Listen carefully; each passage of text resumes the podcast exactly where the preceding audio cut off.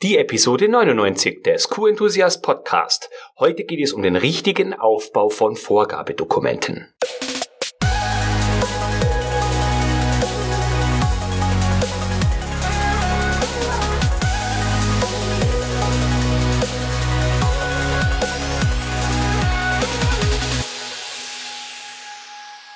Ein enthusiastisches Hallo und willkommen zur 99. Podcast-Episode. Ich bin Florian Frankl und ich freue mich wahnsinnig, dass du auch in dieser Woche wieder mit dabei bist. In Episode 98, also letzte Woche, ging es um die verschiedenen Typen und Hierarchien von Dokumenten. Wenn du die letzte Folge nicht gehört hast, aber totaler Fan von QM-Dokumentation bist oder diese verbessern möchtest, dann empfehle ich dir, einen Schritt rückwärts die Episode 98 zuerst anzuhören. Heute geht es um den Aufbau von Vorgabedokumenten. Und ich schildere mal kurz die, sagen wir, aktuelle Situation, die ich in vielen Unternehmen erlebe. Da wäre zunächst die Struktur von Vorgabedokumenten. Oft kommt der eigentlich relevante Teil erst in Kapitel 5. Also äh, ich habe bestimmt schon fünf oder sechs Unternehmen gesehen, bei denen der, das Kapitel Beschreibung, also das, was eigentlich zu regeln ist im Dokument, erst Kapitel 5 war auf Seite 7 oder 8. Viel zu spät.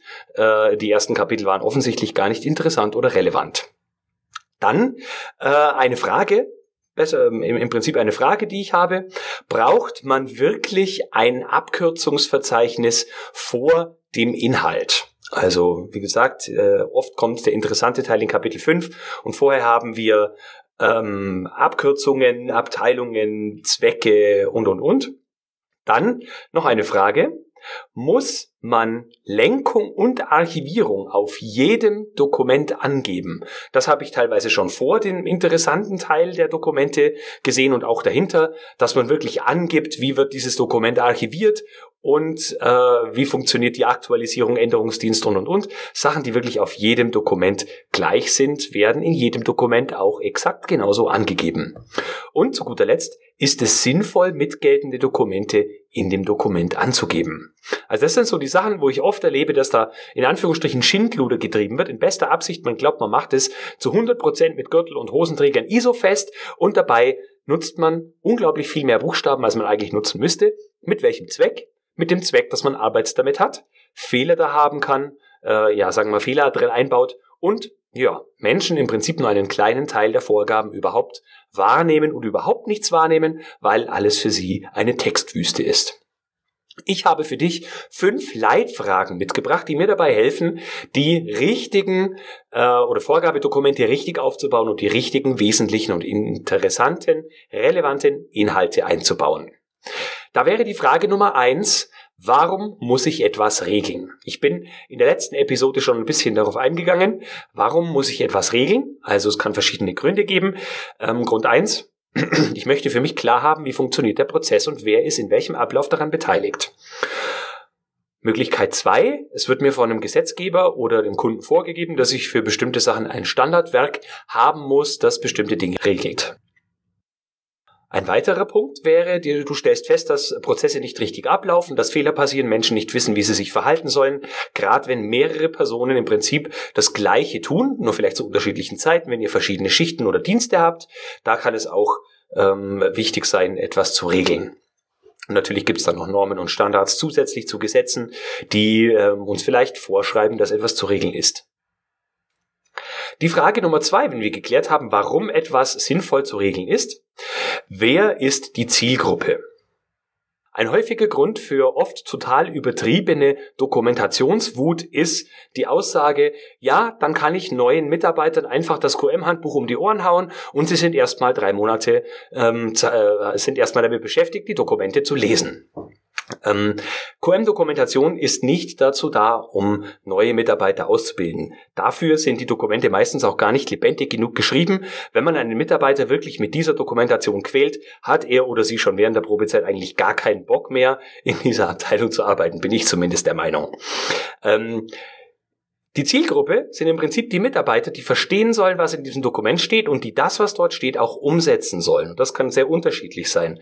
Es gibt Mitarbeiter unterschiedlicher Abteilungen, Mitarbeiter unterschiedlichen naja, Bildungsgrades oder unterschiedlichen Zugangs von Informationen. Also zum Beispiel würde ich eine Vorgabe für, für Geschäftsführer anders formulieren als eine Vorgabe für äh, handwerklich arbeitende Menschen, zum Beispiel in der Instandhaltungsabteilung ähm, oder sonstiges.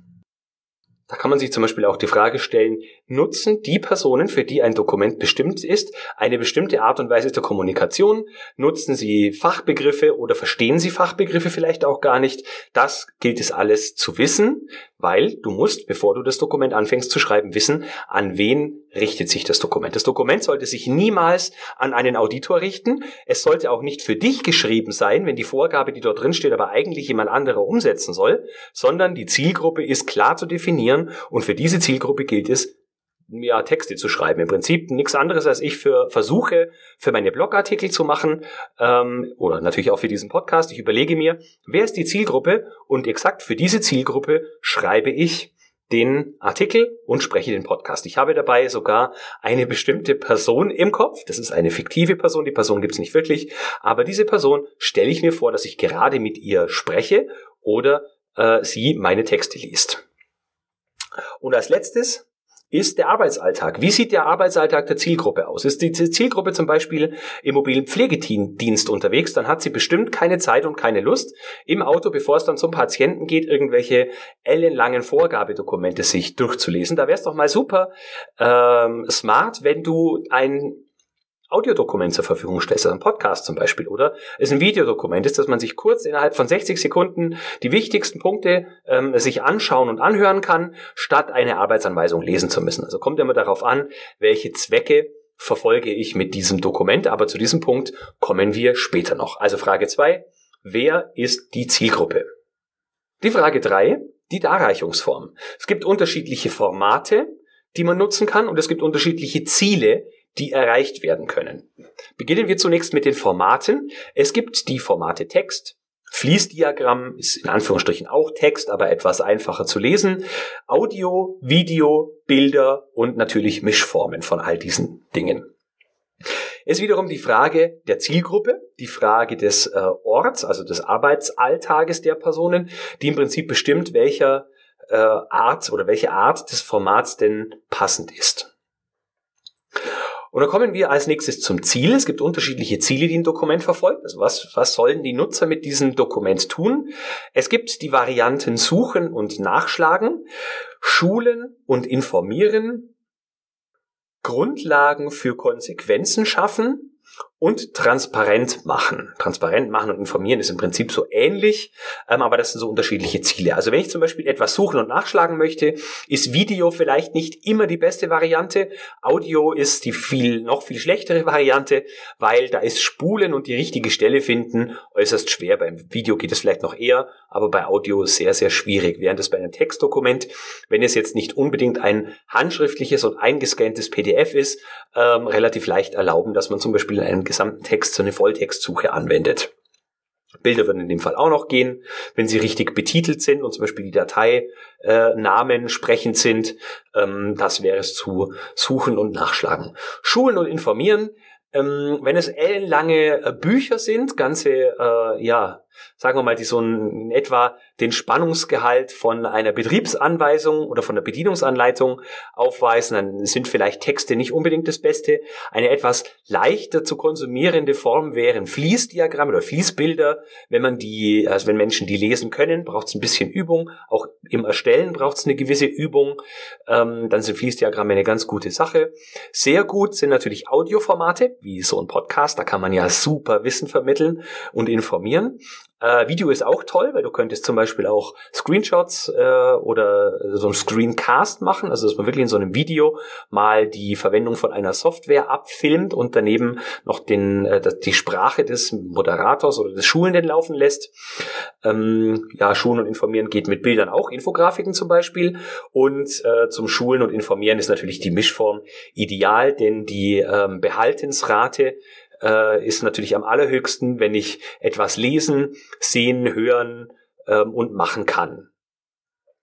Grundlagen für Konsequenzen, was äh, könnte ich jetzt damit meinen? Also manchmal werden äh, Vorgabedokumente erstellt, natürlich in der Hoffnung, dass Mitarbeiter sich daran halten. Aber wenn Mitarbeiter sich nicht daran halten und sie wurden vorher geschult, haben vielleicht sogar unterschrieben, dass sie das äh, Gelernte umsetzen werden und tun es dann nicht, dann hat man eher die Möglichkeit, personelle Konsequenzen äh, zu ziehen. Und wenn es zum Beispiel dann zu Abmahnungen oder Entlassungen kommt, weil eine Person partout sich nicht richtig verhalten will, ähm, dann hat man vor einem Arbeitsgericht auch wesentlich bessere Karten, wenn das Ganze dokumentiert ist und es vorher auch mal geschult wurde und für die Schulung es auch einen unterschriebenen Nachweis gibt. Und als letztes transparent machen. Das äh, gilt vor allem für aus meiner Sicht äh, Bilder und Fließdiagramme. Da kann man super Dinge äh, transparent machen, mal zeigen, wie verschiedene zeitliche Abläufe miteinander kollidieren, wie Prozessschritte zusammenlaufen.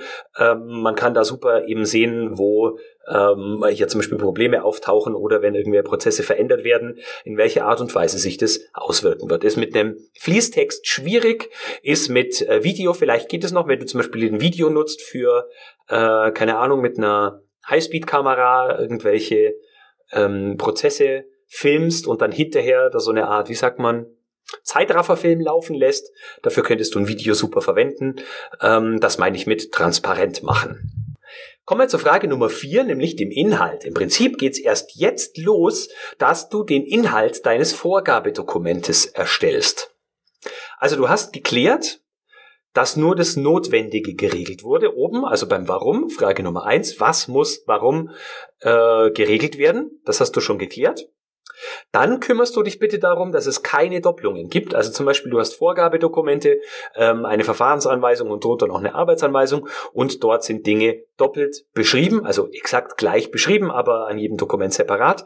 Und das birgt nämlich das Potenzial von Fehlern im Audit. Also der Auditor stellt fest, da gibt es zwei Dokumente, die, ähm, ja, sagen wir mal, überschneiden sich nicht. Der Wortlaut ist ein anderer, vielleicht widersprechen sie sich sogar, äh, meistens weil ein Dokument aktualisiert wurde und das andere nicht.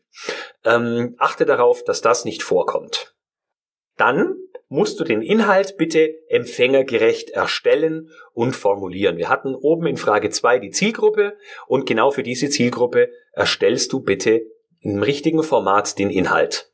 Also Bleiwüsten nicht für Menschen, die im Prinzip keine lange Aufmerksamkeitsspanne haben und nicht gerne lesen wollen oder können, die vielleicht auch gar nicht die Möglichkeit haben, auf einem äh, großen Bildschirm zu lesen. Zum Beispiel äh, eine fünf Seiten lange Verfahrensanweisung auf einem Smartphone, auf einem Standard-iPhone zu lesen, ist schon eine ziemliche Plackerei.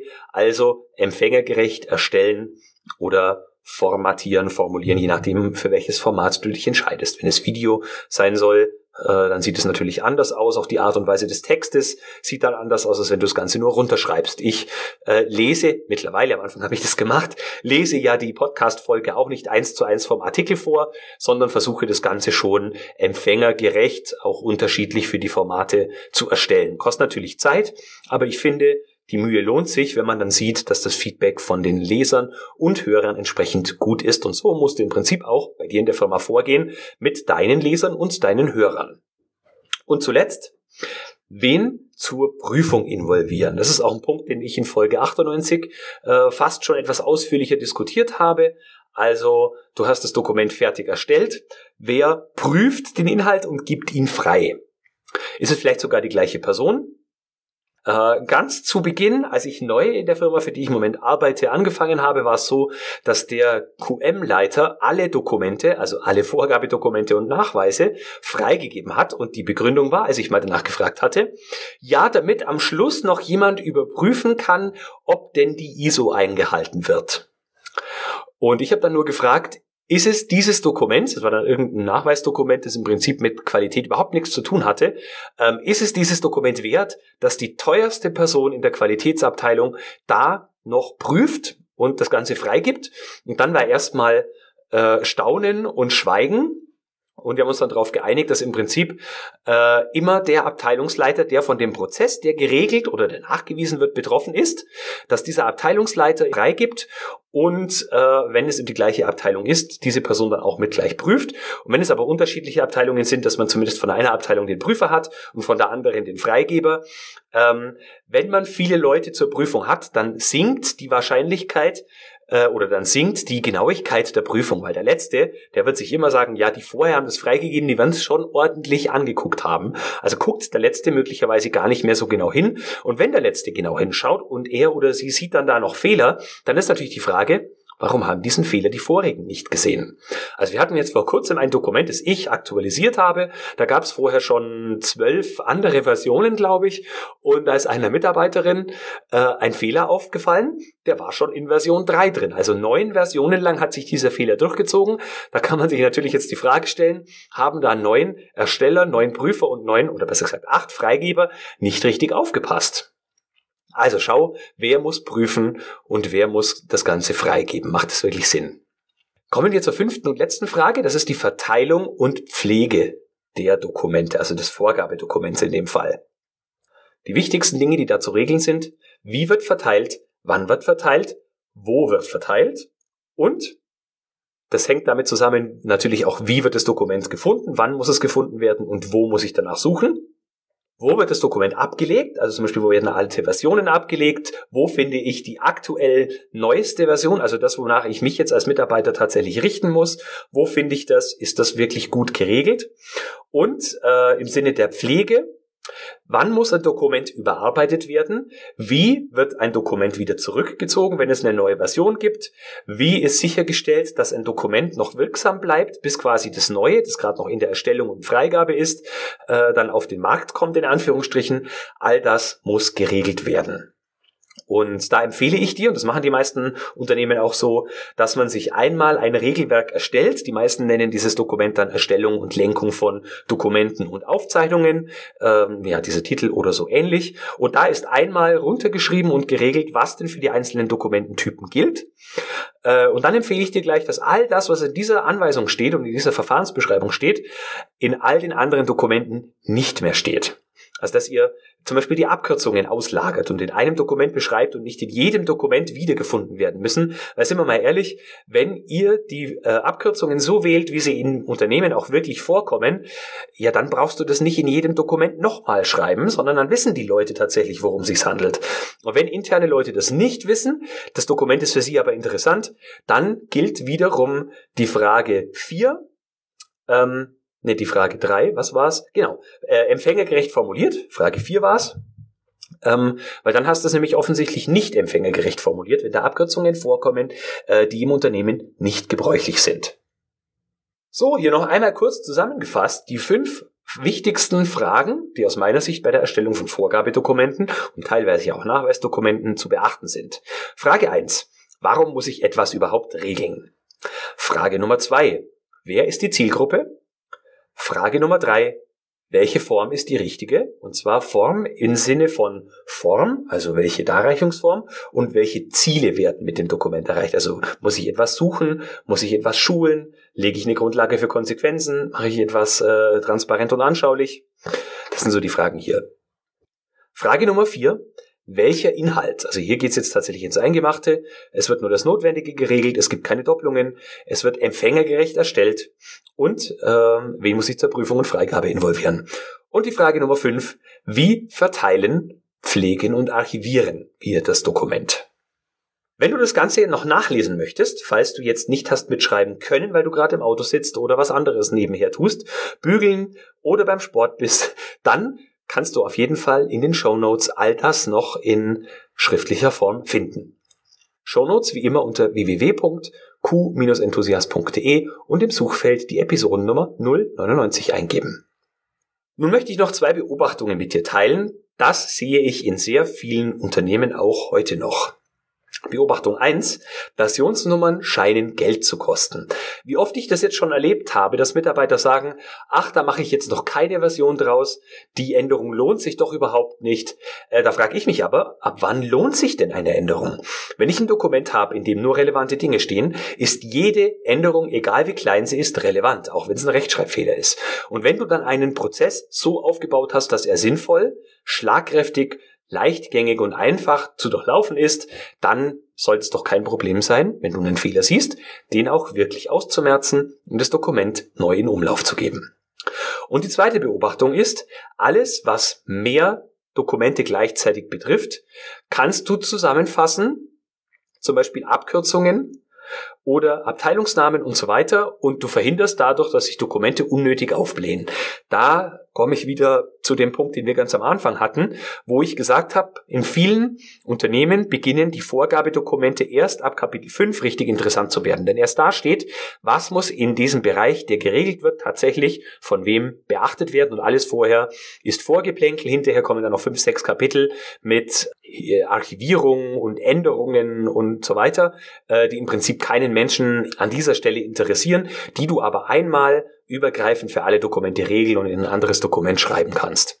Also Punkt zwei, Versionsnummern scheinen Geld zu kosten, weil wirklich Leute sich davor hüten, ähm, Änderungen schnell in Umlauf zu bringen. Dabei ist es auch so, je länger du mit einer Änderung wartest, umso länger dauert es, bis sie wirksam wird.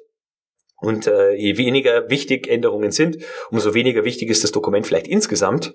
Kannst du dir mal die Frage stellen. Und die Beobachtung Nummer zwei, äh, du solltest alles, was äh, mehrere Dokumente gleichzeitig betrifft, versuchen zusammenzufassen ähm, und dann ein übergreifendes Dokument, ein beschreibendes Dokument, äh, das nur die wirklich äh, die, die Leute interessiert, die das Ganze eben ja, berücksichtigen müssen. Also äh, mein klassisches Beispiel ist immer das Abkürzungsverzeichnis, ähm, wo äh, zum Beispiel ein Auditor fragen kann, ja, äh, wo steht denn, was das alles heißt? Dann kannst du sagen, ja, intern wissen wir es. Und für dich, lieber Auditor, sagst du natürlich nicht, aber äh, hat man dann so schön dieses Dokument, wo man zeigen kann, ey, da sind unsere 28 Abkürzungen drin, da kannst du nachlesen, was das alles so bedeutet. Jo. Ähm, wenn du das Ganze so befolgst, dann garantiere ich dir, hast du Punkt eins weniger Dokumente. Punkt zwei es steht nur das drin, was wirklich notwendig ist. Punkt drei die Leute lesen viel lieber, was dort steht, denn sie wissen, es steht nur dort das drin, was für sie relevant und interessant ist. Punkt drei du hast die Dokumente exakt dort, wo sie gebraucht werden und genau dann, wann sie, wenn sie gebraucht werden. Und Punkt 4, du hast im Prinzip alles geregelt, was dich da verhütet, alte Dokumente anzusammeln, zu viel Dokumentation anzusammeln, äh, nicht mehr gültige Dokumente irgendwo rumliegen zu haben und Mitarbeiter finden Dokumente, die schon lang nicht mehr up-to-date sind und arbeiten noch danach. All das gilt es zu vermeiden und zwar nicht nur für die ISO, sondern auch für dich als Unternehmen, denn es ist äh, durchaus ein, sagen wir mal, ähm, Risikopotenzial, wenn jemand nach einer Vorgabe arbeitet, die überhaupt nicht mehr aktuell ist. Das kann wirklich in die Hose gehen. Nehmen wir zum Beispiel, du hast einen kritischen Kontrollpunkt. In einem Dokument sind zum Beispiel Freigabekriterien geregelt, was bestimmte ähm, Messwerte, Toleranzen, äh, Konzentrationen oder sonst irgendwas betrifft. Ähm, das regelst du neu, also du veränderst die Werte und Mitarbeiter arbeiten noch nach den alten Werten. Das kann wirklich ins Auge gehen. Das kann sogar Menschenleben kosten, wenn wir über wirklich kritische Faktoren sprechen. Also mach diese Fehler nicht, denke genau nach, was muss geregelt werden, wer ist die Zielgruppe, wie regelst du es genau, fang erst dann an zu schreiben.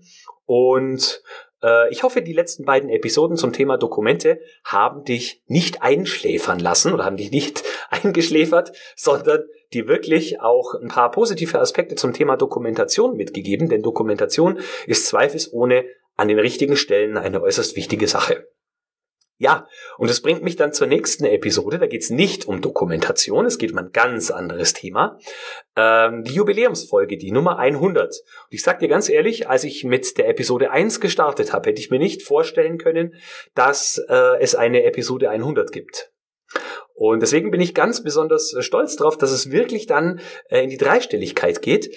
Äh, ich bin auch total dankbar, dass du mir immer noch folgst. Teilweise folgen mir Hörer wirklich seit Stunde eins Und hoffe, du bist auch in der Episode 100 mit dabei. Ich verspreche dir, es lohnt sich. Und ja, bis dahin wünsche ich dir eine tolle, grippe- und auch sonst virusfreie Zeit. Genieße die Woche. Ich schicke dir enthusiastische Grüße und denk immer daran, Qualität braucht kluge Köpfe, so wie dich.